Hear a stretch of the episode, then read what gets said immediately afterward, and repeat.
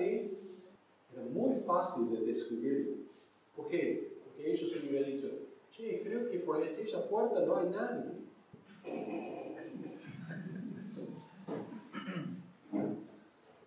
Chao, Saulo. ¿Qué decisión tomaron los discípulos, los hermanos de Cristo? Decidieron arriesgarse la vida ayudando a Saulo a escaparse. En gran manera, vemos aquí en esta sección a acciones pequeñas, tan pequeñas de decidir, mira, hay un hermano, tiene la casa, la casa da sobre la pared de la ciudad, hay ventanilla. ¿Qué tal si vamos a la ventanilla, lo abrimos, canasto, soga, lo bajamos y él puede escaparse? ¿Qué tal? ¡Excelente idea! ¿Quién tiene soga? ¿Quién tiene canasto? ¡Vamos!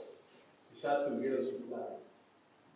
Y al tomar la decisión de ayudar a Saulo a escaparse, esas pequeñas decisiones influyen hasta el día de hoy en nuestras vidas. ¿Lo ven? ¿Qué hubiera pasado con todos los escritos de Pablo si él muere en Damasco?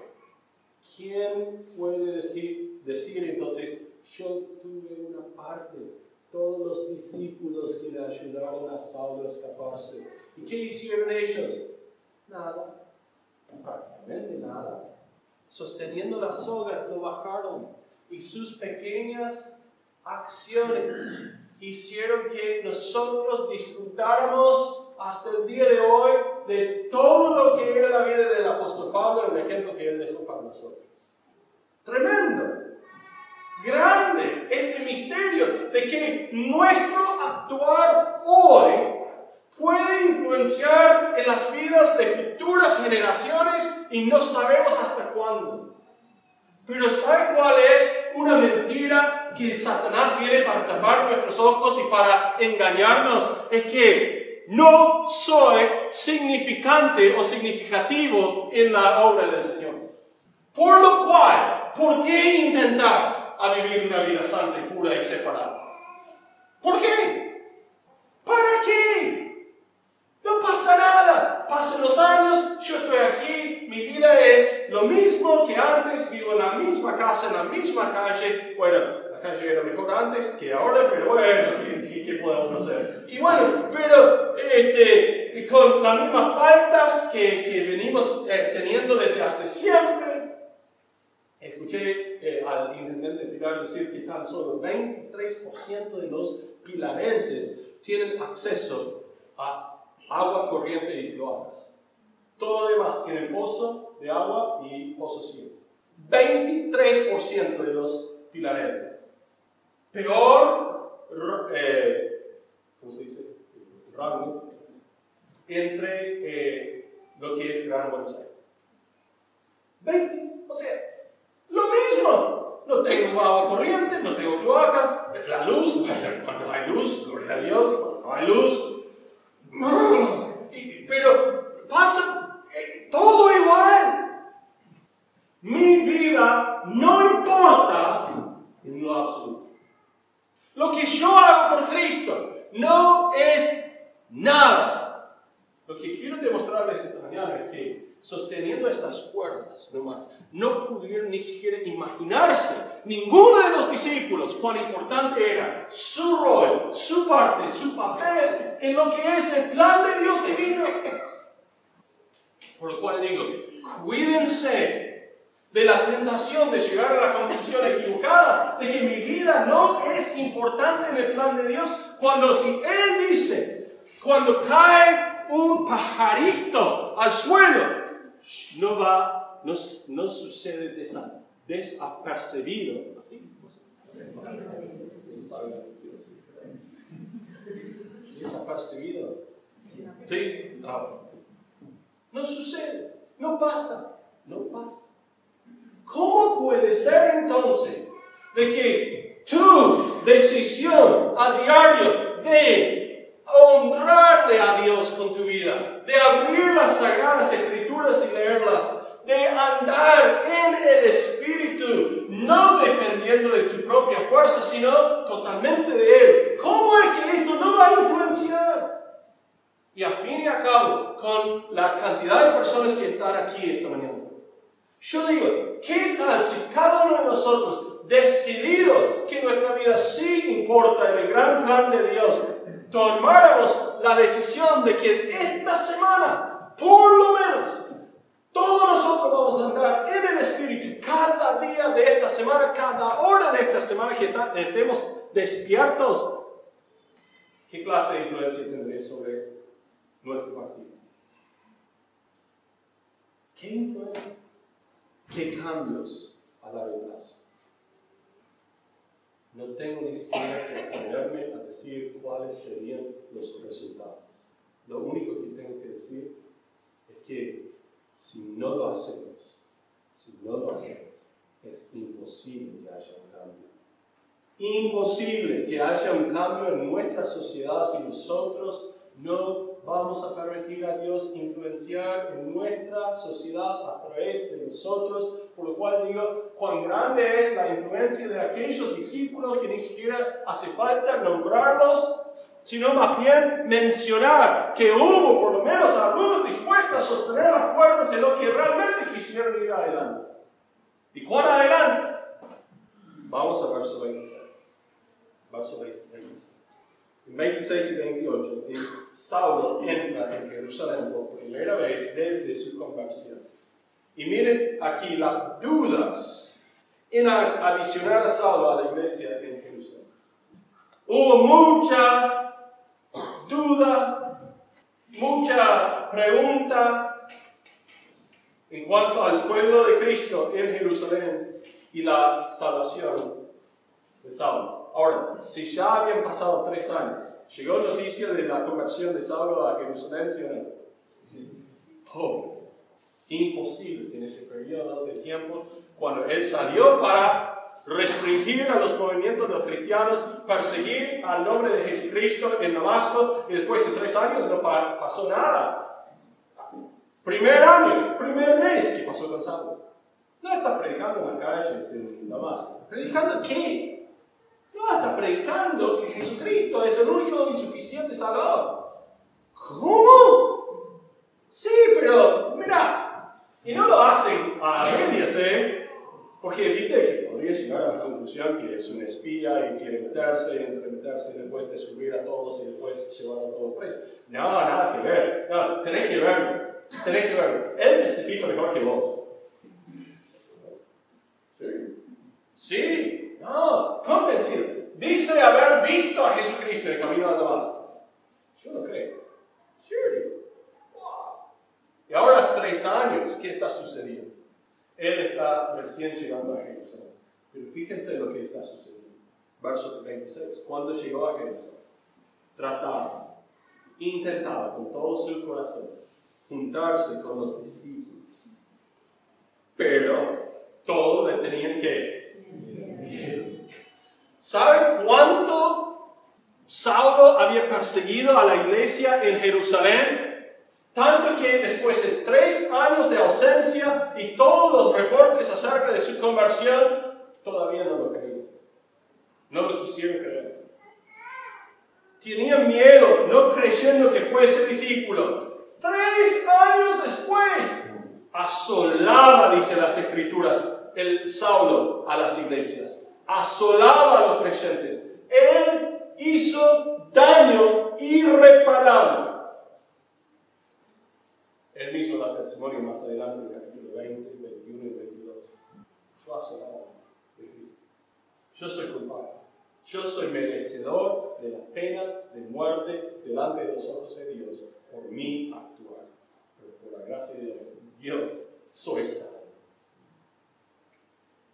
Cada uno de nosotros, no importa cualquiera que sea nuestro trasfondo, debemos poder llegar a la conclusión, soy salvo por la gracia no de nosotros, pues es don de Dios, no por obras, para que nadie se nada que vos podés hacer, nada que podés añadir, nada que podés eh, imaginar o pensar o pagar para poder merecer la salvación. No, no hay pecado que podés abandonar suficientemente para poder merecer la gracia de Dios, el regalo de la salvación. Es algo grande. Saulo, ahora, con el don de Dios operando en su ser, dice, hola hermano, ¡Ah! Y se fue corriendo. ¿Por qué? Porque Saulo no era hermano, sino perseguidor de la iglesia. Miren, en verso 26, la primera parte, hubo interés por parte de Saulo de pertenecer al movimiento de la iglesia, el movimiento cristiano. Aquí estoy, se presenta, intentaba a incorporarse con ellos. Pero, verso 26 al final dice que ellos tuvieron miedo, no creyendo que fuesen discípulos. Entonces, la cautela por parte de la iglesia de Jerusalén en admitirlo al grupo se ve en pleno. ¿Por qué? ¿Por qué tanto miedo por todo lo que él había hecho? Verso 27. Entonces, entonces, la historia no termina. Entonces, Bernabé, tomando, lo trajo los, los apóstoles. Más adelante, en, eh, bueno, en Hechos y después en Gálatas, Saulo, Pablo, nos hace entender que él tan solo conoció a Pedro y a Santiago en este encuentro. Los apóstoles, dos de ellos. No todos, dos. ¿Quiénes son? Pedro y Santiago. ¿Por qué Pedro? Porque Pedro es padre de la iglesia. Pero ¿quién es el pastor de la iglesia en Jerusalén? Santiago, medio hermano de Jesús. Pedro no es el pastor de la iglesia en Jerusalén. Pedro es el padre de la iglesia. Él está en Jerusalén. Pero el pastor de la iglesia en Jerusalén, el líder de la iglesia en Jerusalén es Santiago, medio hermano de Jesús. El quien escribió la, eh, el libro, la epístola de Santiago. Él está a cargo. Y es por eso que Pablo conoce a Pedro y a Santiago. Padre de la iglesia, si lo quiere llamar así, y líder de la iglesia en Jerusalén. Dice, les contó cómo Saulo había visto en el camino al Señor, el cual le había hablado y cómo en Damasco había hablado valerosamente en el nombre de Jesús. Yo doy gracias a Dios por personas como Bernabé.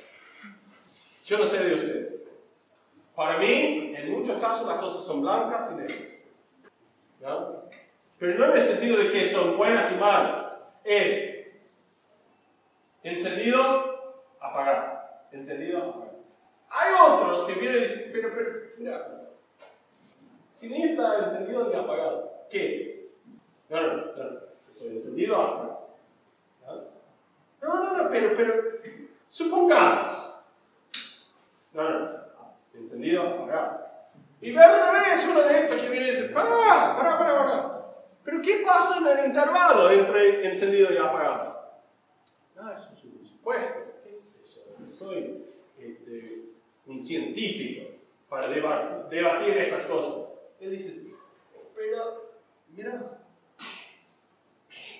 quizás no estamos viendo demasiado con visión larga las posibilidades. Esto sucede acá, pero es la última vez, no, porque más adelante vamos a ver un encuentro con, un enfrentamiento entre Saulo, Pablo y Bernabé Juan Marcos. Juan Marcos había salido con Bernabé y con Saulo desde Antioquía con los primeros misioneros, él va. Llegó a cierta distancia y dice, no me gusta, me voy, vuelvo a casa, me olvidé, ah, no, yo dejé, yo dejé la cocina encendida, bueno, bueno, vengo Y se fue, y volvió atrás, dice las escrituras. Más adelante, Bernabé dice, ¡eh, aquí está Juan Marcos! ¡Mirad! Y Pablo, ¿qué dice? Apagado. Totalmente apagado.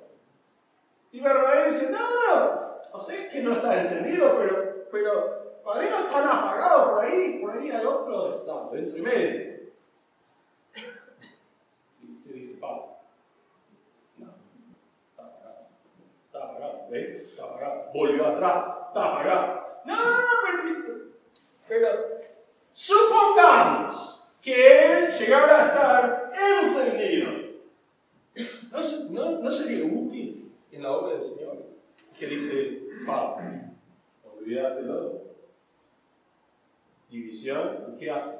Va a Bernabé con Juan Marcos. Deben saber, Juan Marcos es pariente de Bernabé. Entonces van los juntos. Y al final de su ministerio, Pablo dice, tráeme a Juan Marcos, porque me es útil para el ministerio. Volvió a estar en Tremendo. Yo digo, gloria a Dios por las personas como Bernabé, que pueden tener esa perspectiva de que a largo plazo puede haber otro estado posible en la vida de la persona. No es tan permanente la condición. Y Saulo no debería haber reconocido esto en su propia vida. Pablo, yo estuve apagado, después encendido. Y lo que él dice es que, sí, pero estos son un antes y un después. ¿Me estás diciendo que hay otro? No, no, yo no lo acepto. Y no lo puedo aceptar en su propia vida. Pero Bernabé, Bernabé viene. La iglesia dice, Saulo está en la puerta, ¿qué hacemos? Y todos dicen, mira, esconden a los chicos, escriben su testamento rápido, ¿eh? Y Bernabé dice, a ver, abre la puerta. Saulo, ¿por qué estás aquí? Ah, sos creyente, ¿en serio? Ah, vení, bueno, Mira, este solo. Si lo conocemos. ¿Qué quiere? ¡Es mi hermano! ¿Lo podéis creer? Los hermanos, al fin, lo aceptan. Verso 28. Yo estaba con ellos en Jerusalén y entraba y salía. Hubo un lindo tiempo de compañerismo entre los hermanos. Él disfrutar de la inclusión en el grupo de creyentes. Por fin, causa de Bernabé. Este detalle es importante mientras que vamos descubriendo acerca de la historia de la iglesia, el desarrollo del mismo, porque tiene que siempre haber ese momento de inclusión en la congregación. Pero quiero tomar una breve pausa y yo quiero repasar lo que hemos visto hoy hasta ahora. Empezamos en verso 23. Saulo está en Damasco y ahora recibe persecución. Él ahora por la persecución va a Jerusalén y recibe rechazo de su persona por su trasfondo. Y ahora recién está siendo recibido entre los hermanos y dice verso 28 que estaba con ellos en Jerusalén y entraba y salía como miembro de la comunidad cristiana y él testificado. ¿Cómo lo sabemos? Verso 29 hablaba denodadamente en el nombre del Señor y disputaba con los griegos. Ahora, hay un problema aquí. Hay un gran problema, porque ahora necesitamos llevar lo que nos dice el texto a nuestro diario vivir. ¿Cuántos de ustedes